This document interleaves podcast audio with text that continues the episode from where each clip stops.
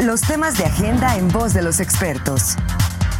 Mesa de análisis en presencia universitaria.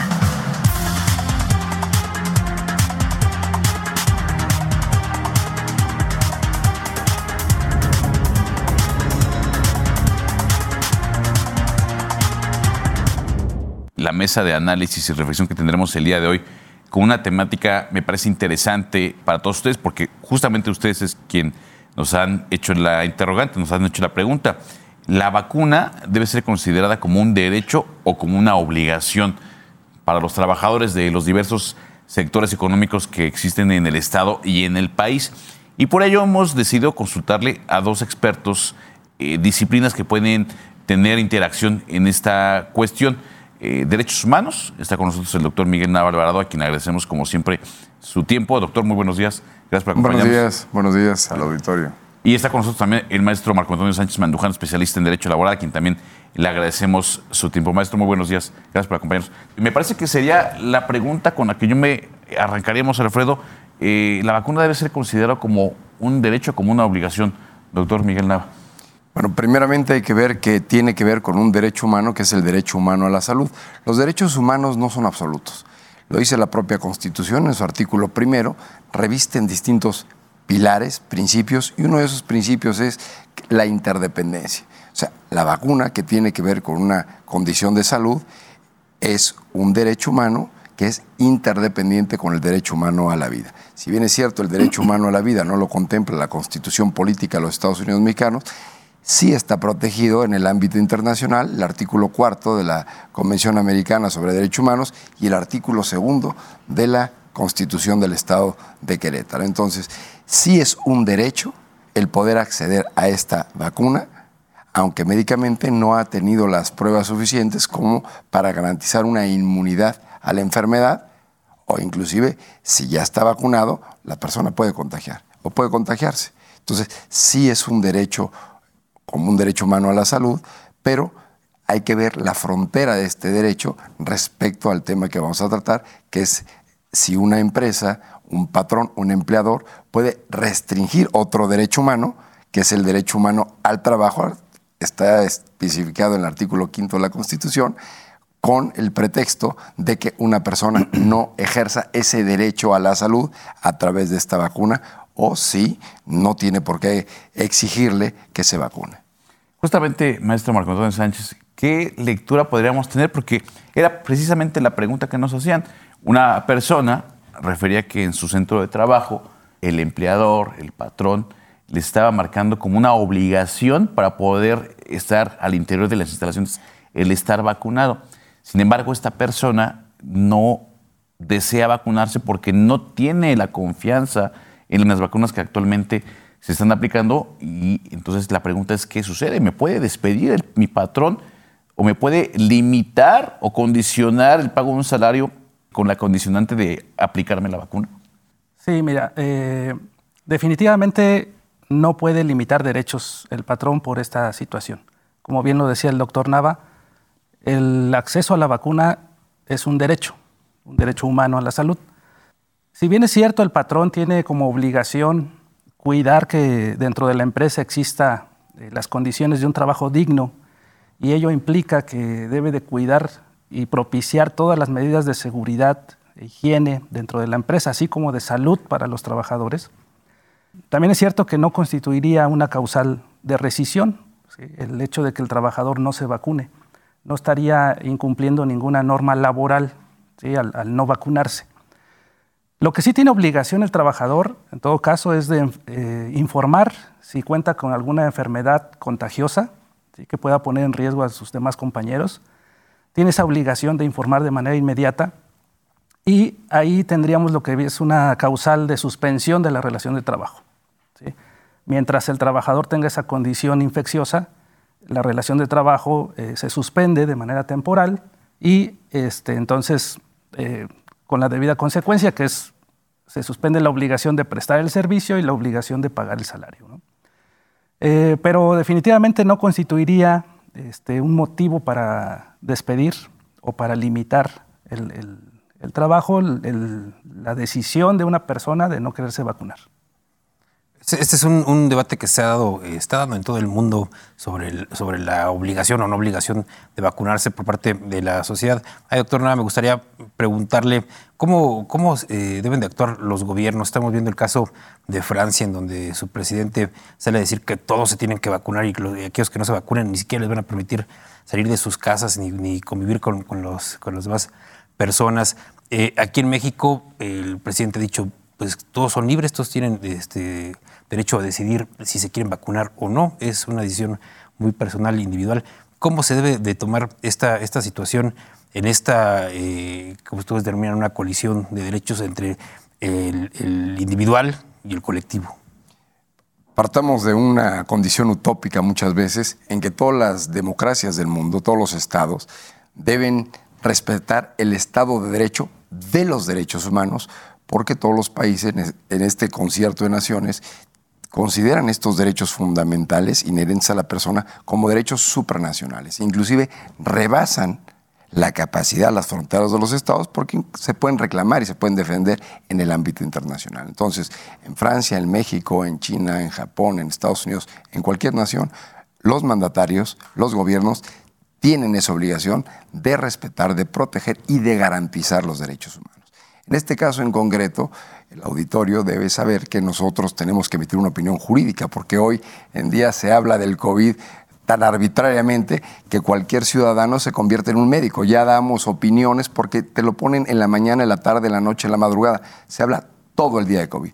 Nuestras opiniones tienen que ver jurídicamente, yo coincido con el maestro Marco Antonio, en que un empleador no debe limitar el acceso al derecho al trabajo porque una persona no se vacune.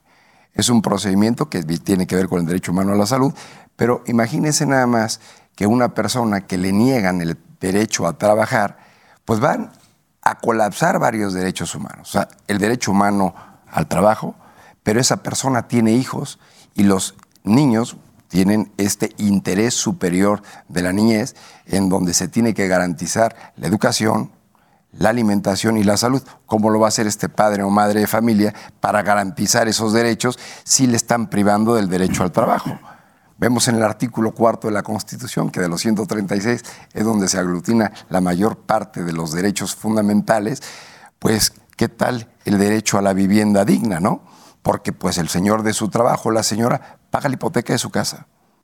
El derecho humano al agua potable y su saneamiento el derecho humano a la educación en el artículo tercero. Entonces, repito, estos pilares donde se fincan los derechos humanos, uno de ellos es la interdependencia, no son absolutos.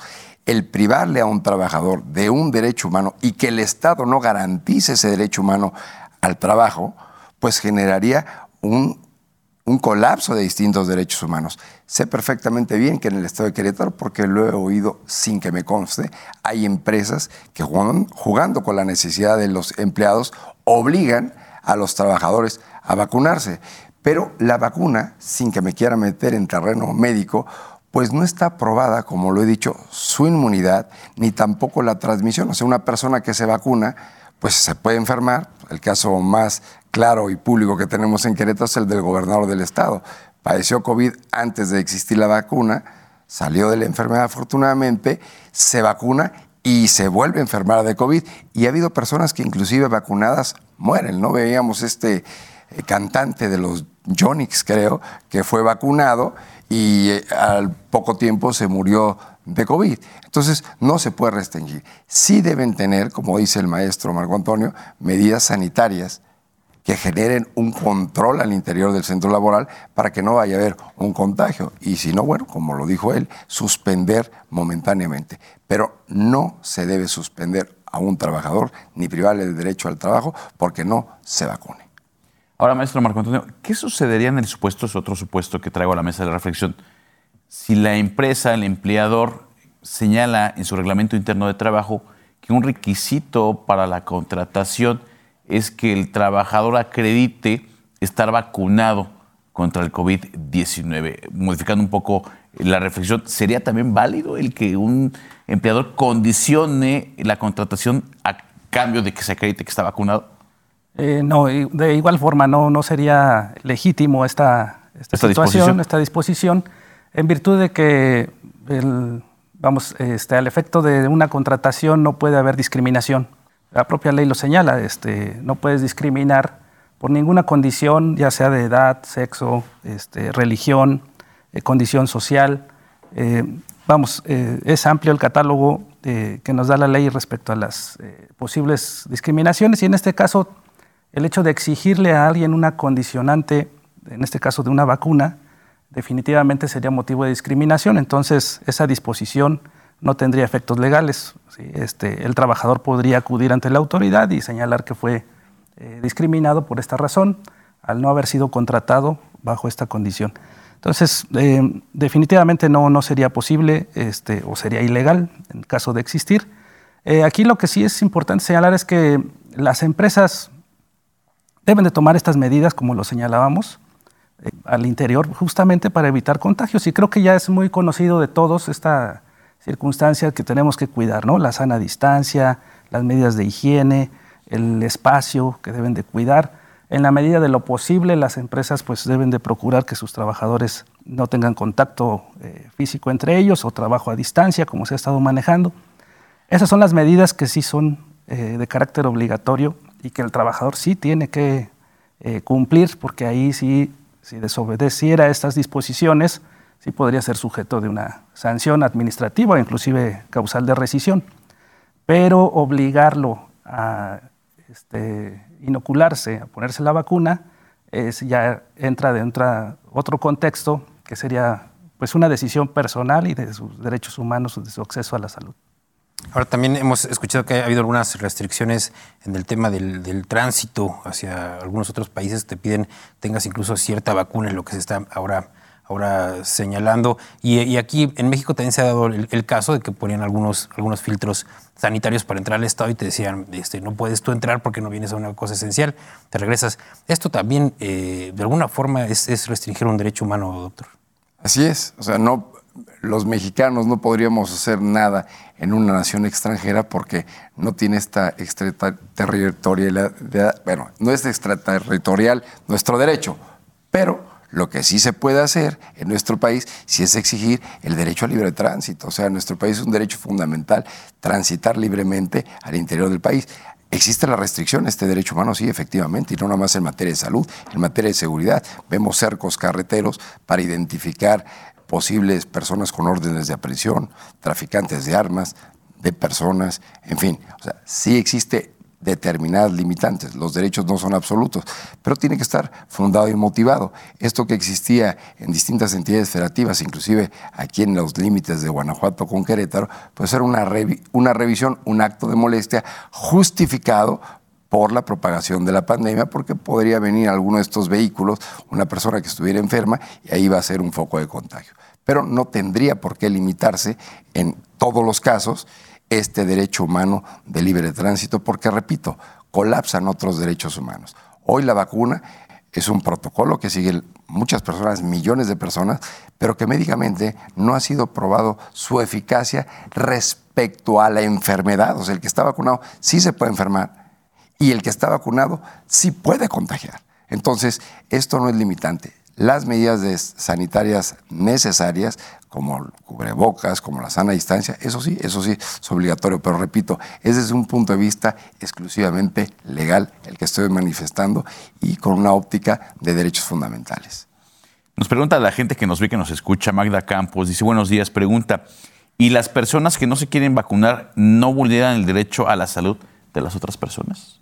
Pues este, podrían, es que como bien lo señala el doctor, eh, no está 100% acreditado que el hecho de vacunarte te haga eh, de entrada inmune o que no puedas transmitir. O sea, puede, puede existir gente que está vacunada y que aún así se enferma o, puede transmitir el virus. Entonces, si estuviera acreditado 100% esta situación, yo creo que ahí sí este, estaríamos en ese supuesto. Pero vamos, a la persona vacunada podría estar poniendo en riesgo a todos los que están a su alrededor, no nada más a sus compañeros de trabajo, ¿no? inclusive a su propia familia.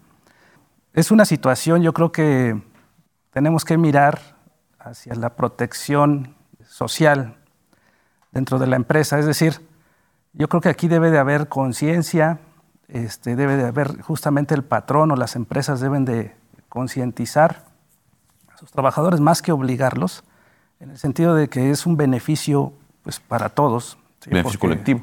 Así es, desde el punto de vista colectivo, porque justamente se van a minimizar los riesgos.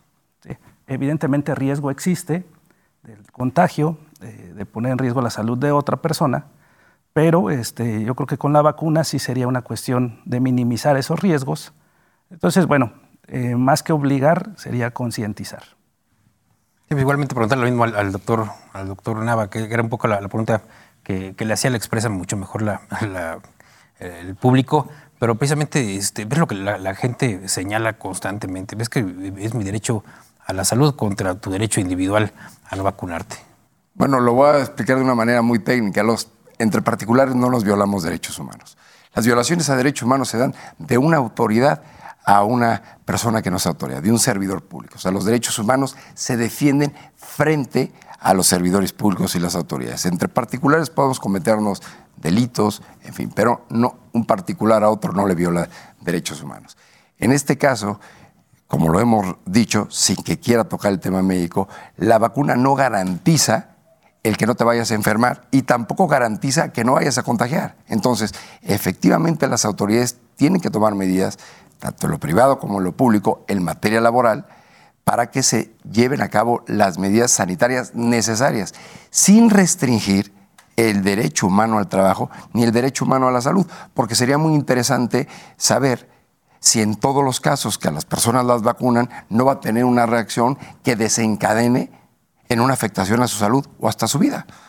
Pudiera ser, no está probado qué reacción va a tener una persona. Ha habido en los lugares, en los centros donde vacunan a las personas, personas que se desmayan, dicen no me consta, pero ha salido en los medios que hay personas que después de la vacuna han tenido algún tipo de reacción negativa y mueren.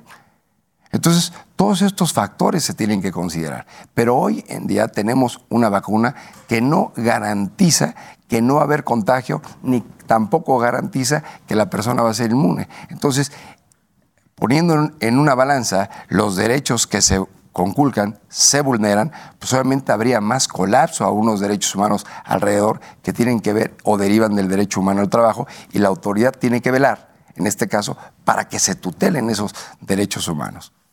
Maestro Marco, necesariamente me parece que la presencia del SARS-CoV-2 ha venido a trastocar muchos aspectos y ha venido a modificar otros tantos. Y me parece que las relaciones de trabajo es uno de esos aspectos que se ha modificado y, de, y en adelante tendremos que repensar justamente la forma en la que se dan las relaciones de trabajo. Definitivamente esto ha sido un cambio total. Surgió ya el legislado el, llamado teletrabajo o el Así es. home office que le llaman algunos. Sí, eh, recordemos que ya la ley contemplaba el trabajo a domicilio, que es una cuestión totalmente diferente, pero ahorita con esta necesidad que hubo de, justamente de cuidar la, sana distancia, de, no estar concentrados en un, solo lugar las personas, pues se tuvo que legislar, esta, bueno, se empezó a dar, porque primero se da en, la, en la especie, el trabajo justamente a domicilio, el home office, como se le conoce, y eh, bueno, la necesidad de regularlo. ¿no? Afortunadamente por ahí ya hubo una, una este, eh, cambio en la, ley, una adición para regular esto, pero es un ejemplo de, cómo las relaciones de trabajo han cambiado y cómo se, a partir de esta pandemia pues se han buscado justamente nuevas formas de, producción este, sin que implique la necesidad de estar todas las personas en, en un solo lugar, ¿no? Sino que hay trabajos que se pueden diversificar y que se pueden hacer en diferentes eh, pues, espacios físicos. Entonces yo creo que esto está revolucionando justamente las relaciones del trabajo. El trabajo es un derecho, eh, una eh, situación dinámica, siempre, siempre está cambiando de acuerdo a las nuevas tecnologías y nuevas formas de cómo la gente produce, este, las empresas, cómo se comunican. Entonces, evidentemente, el, trabajo siempre se está transformando, siempre, está, siempre se están creando, innovando situaciones y el derecho tiene que regularlo. Entonces, por eso es, de reconocerse que se haya regulado esta situación y pues se van a empezar a regular muchas otras más, ¿no?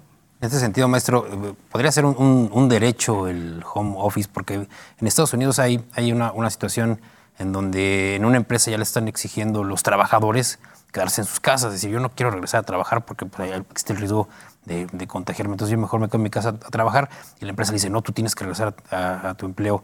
Hay, hay, un derecho, una forma en la que tú puedas eh, exigir quedarte en tu casa a trabajar. En este sentido, eh, las condiciones de trabajo las fijan las partes. Tiene que ser de común acuerdo. ¿sí? Este, va a depender de la naturaleza del trabajo a desarrollar. Evidentemente, si es un obrero que está produciendo en una máquina, no puede hacerlo desde su casa, ¿verdad? Sería ilógico. Pero hay actividades administrativas que es probable que sí se puedan realizar desde el hogar, o en algún otro lugar donde el, trabajador designe, pero eso se tiene que pactar desde un inicio. Cuando se da este contrato individual de trabajo, este, de acuerdo a las actividades a desarrollar, se puede pactar libremente esta situación. El trabajador podría decir, yo voy a yo puedo desarrollar este trabajo eh, desde mi hogar o en esta oficina que yo rento, que yo tengo. Entonces, este, si el patrón está de acuerdo, se, sanciona en ese convenio, es en el contrato individual de trabajo y entonces se convierte en un derecho, pero antes no. Tendría que ser pactado para que se pudiera exigir como un, un derecho. ¿Alguna consideración final como conclusión, doctor Miguel Nava?